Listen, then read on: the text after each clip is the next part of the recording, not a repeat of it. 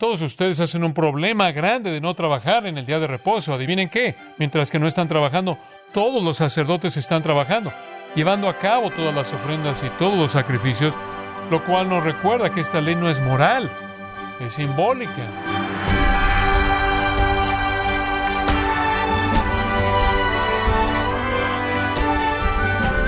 Bienvenidos a su programa Gracias a vosotros con el pastor John MacArthur. Para muchos cristianos, el domingo solo es para ir a la iglesia, no trabajan, viajan o hacen actividades recreativas. Pero ¿cuál es el significado bíblico del sabbat? ¿Y qué relevancia tiene para los cristianos en el siglo XXI?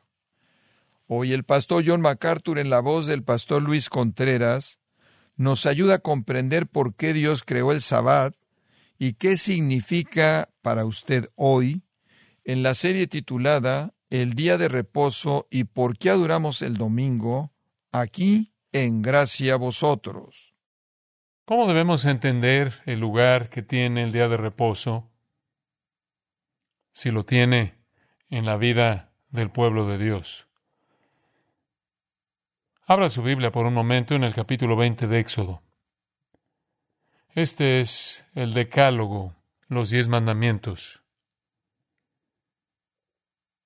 Y cerca de la mitad de los diez mandamientos está el cuarto mandamiento.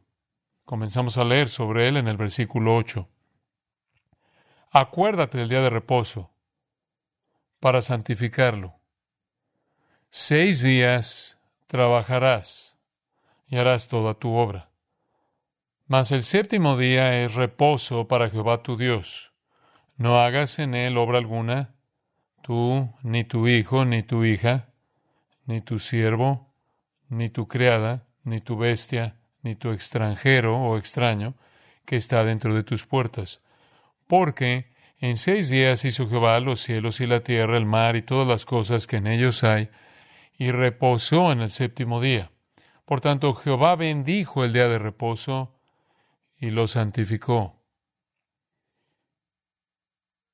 No hay duda de que los otros nueve mandamientos son permanentes y obligatorios. No debemos tener otros dioses. Nunca debemos hacer un ídolo. Debemos adorar solo a Dios vivo y verdadero. Nunca debemos tomar el nombre del Señor en vano. No debemos deshonrar a nuestro padre o nuestra madre, sino más bien honrarlos. No debemos asesinar, cometer adulterio, robar, mentir o codiciar. Todos esos son mandatos morales, mandamientos morales, con la excepción de los versículos 8 al 11, el cuarto mandamiento con respecto al día de reposo. Y la pregunta que se plantea con frecuencia es simple. Si todos los demás mandatos son permanentes, ¿no es este también permanente? Hay personas que creen que lo es, y podríamos llamarlos sabatarios estrictos. Generalmente se dividen en dos categorías. Una sería adventistas del séptimo día. Creo que los conocemos. Creo que es legítimo considerar al adventismo del séptimo día como una secta, porque creen que los escritos de Elena G. White están inspirados por Dios y pueden colocarse junto a la Biblia, pero ellos se identifican a sí mismos como fieles al cuarto mandato. También hay bautistas del séptimo día, un grupo más pequeño que también interpretan el mandamiento como permanentemente obligatorio. No tan estrictos, usted también podría identificar lo que podría llamar cristianos sabatarios. Ellos han decidido que como cristianos debemos guardar el día de reposo, pero ya no es el séptimo día, es el primer día. Entonces cambian el mandato en Éxodo del sábado al domingo. Esta es una postura clásica entre los teólogos reformados esta fue la postura de muchos y no de la mayoría de los puritanos. De hecho, si regresa usted a la Confesión Bautista de 1689, encontrará un artículo cristiano sabatario en esa confesión. que los cristianos deben tratar el domingo como un día de reposo nuevo y deben seguir en general las prescripciones y limitaciones que fueron establecidas en el día de reposo antiguo. Y la pregunta que tenemos ante nosotros es, ¿están en lo correcto? Es correcto que debamos guardar el día de reposo, el antiguo día de reposo, quizás el domingo, como una especie de día de reposo nuevo de reemplazo, como un día santo, apartado de todos los demás días. Bueno, para responder a eso necesitamos volver a Génesis capítulo 2. Así que hagamos eso. Génesis capítulo 2. El capítulo abre con la indicación de que la creación ha terminado. Y leemos estas palabras. Fueron pues acabados los cielos y la tierra, y todo el ejército de ellos, todo lo que los ocupa. Y acabó Dios en el día séptimo la obra que hizo, y reposó el día séptimo de toda la obra que hizo. Y bendijo Dios al día séptimo y lo santificó, y porque en él reposó de toda la obra que había hecho en la creación. Observará en el versículo 3 la palabra santificó. Esa palabra es esencialmente la palabra santo. Y esta es la primera vez que se usa santo en la Biblia. La raíz significa separar, o quizás mejor, Convertir eso en un concepto vertical, elevar. Es una separación que eleva o exalta. Así que aquí, por primera vez, nos encontramos con la idea de que algo se separa al ser elevado. Es decir, Dios designa este séptimo día como un día exaltado, un día elevado por encima de todos los demás días. Y Dios lo santifica. Y lo declara así por tres razones. Las tres razones están básicamente relacionadas con los tres verbos que componen el texto. En primer lugar, es un día único, porque los cielos y la tierra y todas sus huestes fueron completadas. Ese es el primer verbo. Toda la obra de la creación fue terminada. Esta obra de creación fue hecha en seis días, esencialmente de 24 horas por Dios, y desde ese cierre del sexto día nunca ha habido más creación, con la excepción de esos milagros divinos de los que hemos leído ocasionalmente en el Antiguo Testamento y la oleada de milagros a través de la persona del Señor Jesucristo, en la que Él crea plenitud y bienestar en medio de su creación ahora caída. Aparte de eso, la creación cesó el sexto día. No siguió durante miles de años, no siguió durante millones o miles de millones de años. Después de seis días se terminó, se completó. Entonces, este es un día especial porque indica que la creación entera de Dios está terminada. En segundo lugar está el verbo reposó. Cuando dice en el versículo 2 que acabó Dios en el día séptimo la obra que hizo y reposó, y luego en el versículo 3 nuevamente reposó de toda la obra que había hecho en la creación.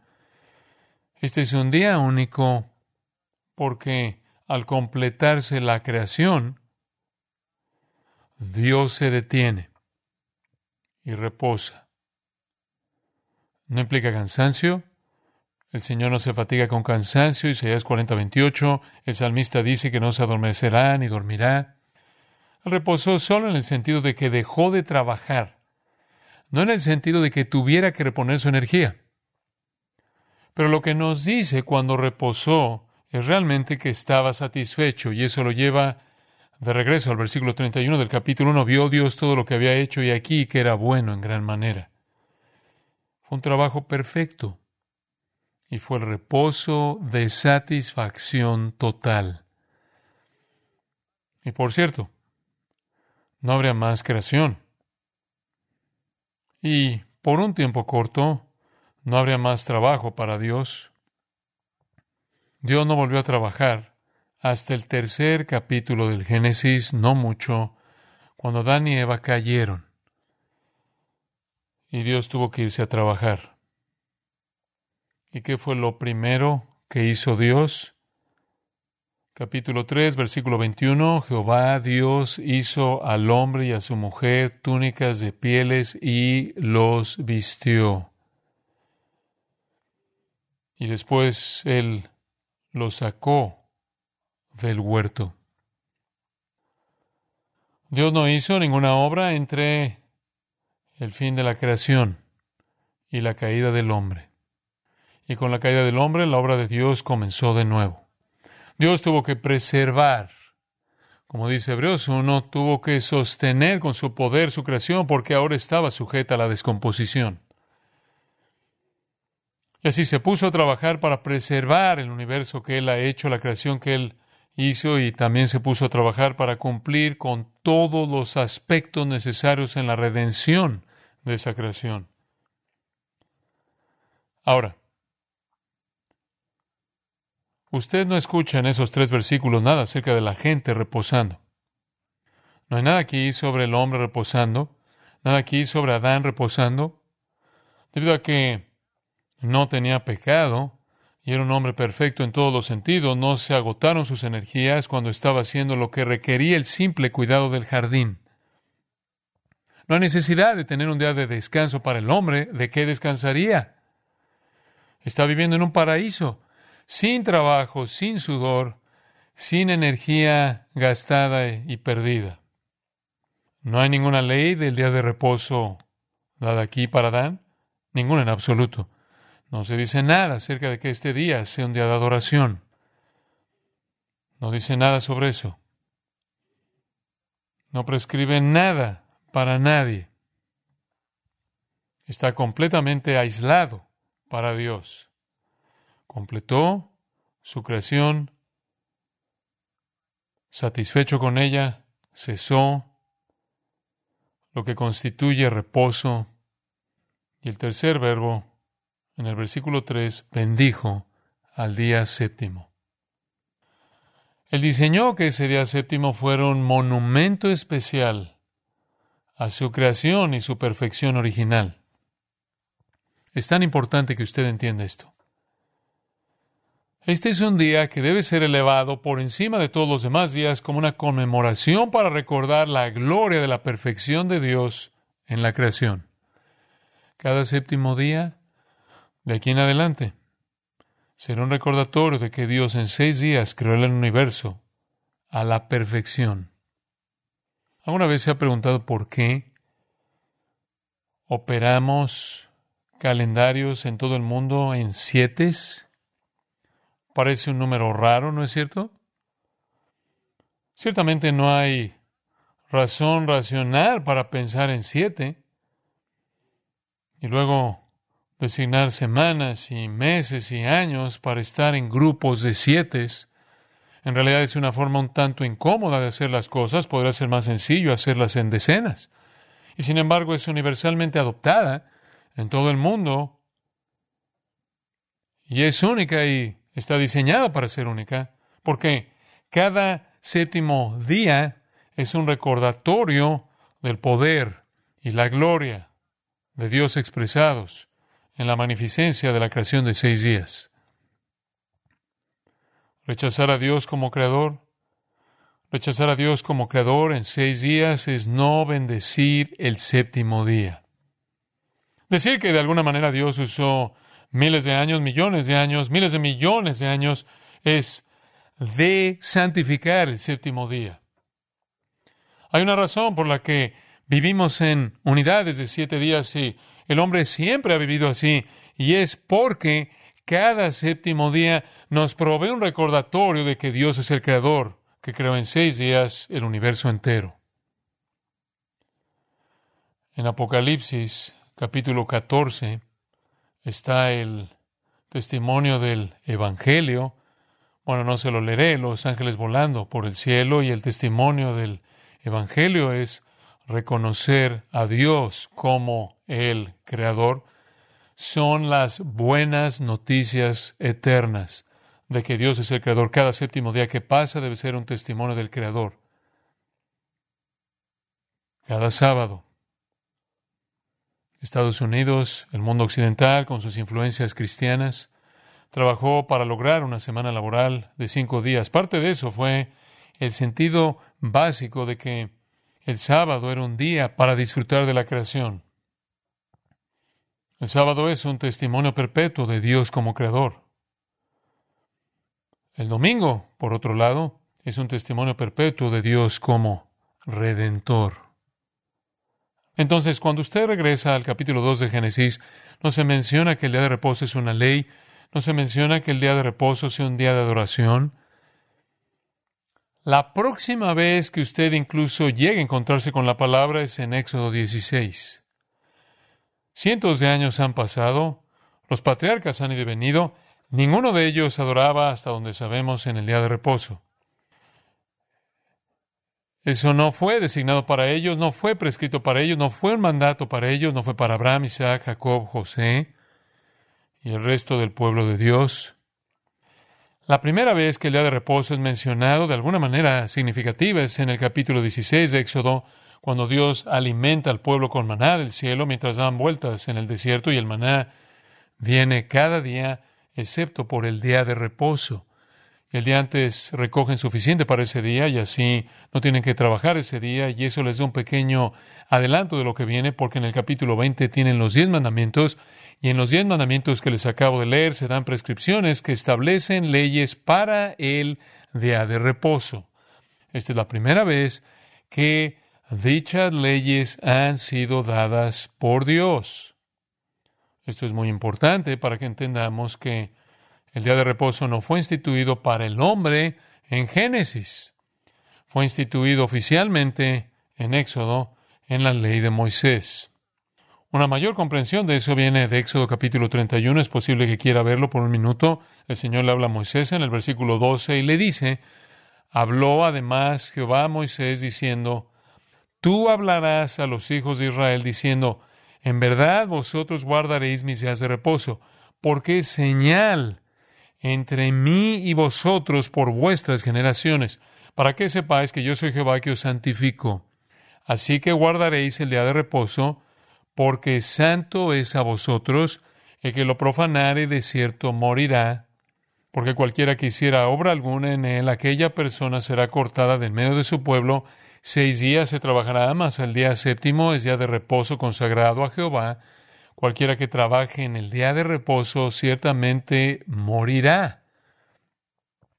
Guardarán pues el día de reposo los hijos de Israel, celebrándolo por sus generaciones por pacto perpetuo. Señales para siempre entre mí los hijos de Israel. ¿Por qué? Porque en seis días hizo Jehová los cielos y la tierra, y en el séptimo día cesó y reposó o descansó. Aquí encontramos que el día de reposo es una señal, es una señal. Eso quiere decir que apunta a otra cosa. Es un símbolo, por así decirlo. Es colocado la mitad o cerca de la mitad de los diez mandamientos porque es un símbolo conectado al pacto mosaico. Déjeme ver si puedo ayudarle con eso. Cuando Dios hizo un pacto con Noé, le prometió a Noé que nunca más volvería a destruir el mundo. Y Dios identificó una señal. ¿Cuál fue la señal del pacto con Noé? Arco iris.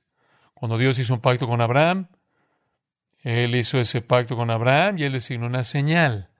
Y la señal del pacto abrámico, la participación entre el pueblo del pacto de Israel, era la señal de la circuncisión. Y aquí tiene usted en el pacto mosaico otra señal. Y la señal, esta vez, es el día de reposo. Era solo una señal. Cumplirla con un corazón engañoso no ganaba nada. De hecho, Isaías 1.13 dice, no me traigáis más vana ofrenda, el incienso me es abominación, luna nueva y día de reposo. El profeta Oseas pronuncia un juicio similar sobre sus días de reposo hipócritas, pondré fin a toda su alegría, sus fiestas, sus lunas nuevas, sus días de reposo. No significó nada cumplirlo exteriormente sin un corazón de amor y devoción a Dios. Pero, ¿para qué era el símbolo? ¿Para qué era la señal? ¿Por qué esta señal? Creo que usted entenderá esto cuando lo explique. El día de reposo era un recordatorio de la creación. El día de reposo era para recordarle al pueblo de Israel que habían perdido el derecho al paraíso que el hombre había perdido el paraíso. La ley les dijo, obedezcan esta ley y serán bendecidos. Dios dijo eso repetidamente. Obedece esta ley y serás bendecido. Para mostrarles que un comportamiento recto restauraría una probada del paraíso del Edén. El comportamiento recto también apuntaría a un futuro, un reino futuro, cuando el paraíso sería recuperado. Entonces, el día de reposo, cada día de reposo que pasaba, cuando descansaban, se les recordaba una creación perfecta, un paraíso de Dios, dominado por la rectitud, que había sido perdido por el pecado y solo podía ser recuperado nuevamente por la rectitud. Dios entonces instituye el sistema del séptimo día, no para todos en el mundo, de hecho específicamente dice para Israel, versículo 17, señales para siempre entre mí los hijos de Israel. Cada séptimo día era un recordatorio de que estaban viviendo en un mundo caído. Cada séptimo día era un recordatorio de que habían perdido el paraíso. Y la única manera de recuperar una probada del paraíso era la obediencia a Dios, rectitud. Y por lo tanto ellos debían considerar la importancia de obedecer los diez mandamientos. Debían considerar la importancia en ese séptimo día de examinar sus propias vidas y ver cómo se estaban comparando con la ley de Dios, reconociendo el pecado era el objetivo y llevarlos al arrepentimiento. Entonces, el primer séptimo día identificó a Dios como creador, pero la institución del día de reposo en la economía mosaica identificó a Dios como el dador de la ley. La primera perspectiva era para producir gratitud por la maravilla de la creación, la segunda para producir arrepentimiento por la pérdida de todo lo que es correcto. Y entonces el día de reposo adquirió un nuevo significado. Sí, todavía es un recordatorio de que Dios creó, pero es un recordatorio de que la creación de Dios, que originalmente era perfecta, ahora está estropeada y nosotros estamos estropeados y el reino de su creación está manchado por el pecado y nosotros estamos manchados por el pecado y la creación, como dice Pablo, está gimiendo y nosotros también gemimos. La señal en medio del pacto abrámico de la circuncisión era una forma de decir, necesitas estar limpio, necesitas ser limpiado y la señal aquí el día de reposo en medio de los diez mandamientos, esencialmente decía lo mismo. Debes reconocer que has perdido el paraíso y la única manera de recuperarlo es siendo recto. Obviamente no podían guardar la ley, pero debían ser llevados en penitencia para suplicar a Dios que tuviera misericordia de ellos como pecadores. Entonces entendemos que esto fue único para el pueblo de Israel. Cuando vino Jesús, Él no solo Quería eliminar a los sacerdotes malos y mantener a los sacerdotes buenos. Él eliminó el sacerdocio. Él no solo quería limpiar las actitudes de la gente mientras daban sus sacrificios. Él borró el sistema de sacrificios porque puso fin al judaísmo. La observancia del día de reposo se fue con todo el resto que pertenecía al judaísmo. Comenzamos a entender esto al observar a Jesús y cómo él trató el día de reposo. ¿Cómo trató Jesús el día de reposo? He dicho esto antes. Absolutamente, de cualquier manera que él quisiera. Él es el mediador, sabemos de un nuevo pacto. Es importante darse cuenta de que, así como él eliminó el sistema de sacrificios, él eliminó el sistema del día de reposo. Vea Mateo 12, Mateo capítulo 12, versículo 1. En aquel tiempo iba Jesús por los sembrados en un día de reposo, y sus discípulos tuvieron hambre y comenzaron a arrancar espigas y a comer. Viéndolo los fariseos le dijeron, He aquí, tus discípulos hacen lo que no es lícito hacer en el día de reposo. Pero les dijo, ¿no habéis leído lo que hizo David? ¿Piensan que esto está mal?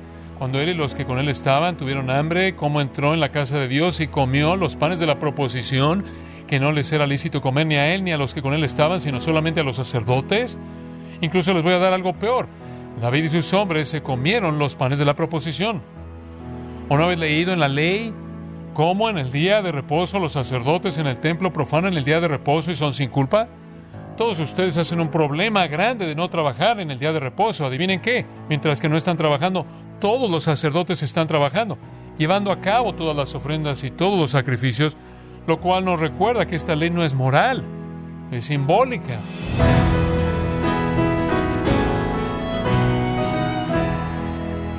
Ha sido John MacArthur mostrándole cómo Cristo liberó al creyente de todas las leyes sabáticas del Antiguo Testamento en la serie El Día del Reposo y por qué adoramos el domingo, aquí en Gracia Vosotros.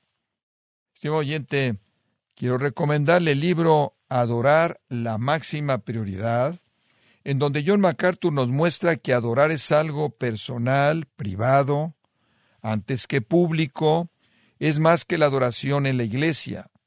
Adquiéralo en la página gracia.org o en su librería cristiana más cercana. También quiero recordarle que puede descargar todos los sermones de esta serie El Día del Reposo y por qué adoramos el domingo, así como todos aquellos que he escuchado en días, semanas o meses anteriores, animándole a leer artículos relevantes en nuestra sección de blogs, ambos en gracia.org. Si tiene alguna pregunta o desea conocer más de nuestro ministerio, como son todos los libros del pastor John MacArthur en español, o los sermones en CD, que también usted puede adquirir, escríbanos y por favor mencione la estación de radio por medio de la cual usted nos escucha en gracia a vosotros. Es importante conocer no solo el país y ciudad de donde usted nos escucha, sino también la radio. Para quienes contactan nuestro ministerio por primera vez, pueden solicitar una copia del mensaje de promoción sin costo alguno, un mensaje por oyente únicamente. Si usted vive en los Estados Unidos o Puerto Rico, escríbanos a Gracia Vosotros, P.O. Box 4000, Panorama City, California 91412 o puede escribirnos a través del siguiente correo electrónico radio arroba Bueno, en nombre de John MacArthur y el personal de este organismo, queremos darle las gracias por su tiempo y sintonía y queremos pedirle que no deje de orar por este ministerio, como también por la estación de radio por la cual usted nos escucha de lunes a viernes. Este es su amigo Miguel Contreras, invitándole a sintonizar nuestra próxima edición para que juntos continuemos desatando la verdad de Dios un versículo a la vez. No se lo pierda, aquí en Gracia a Vosotros.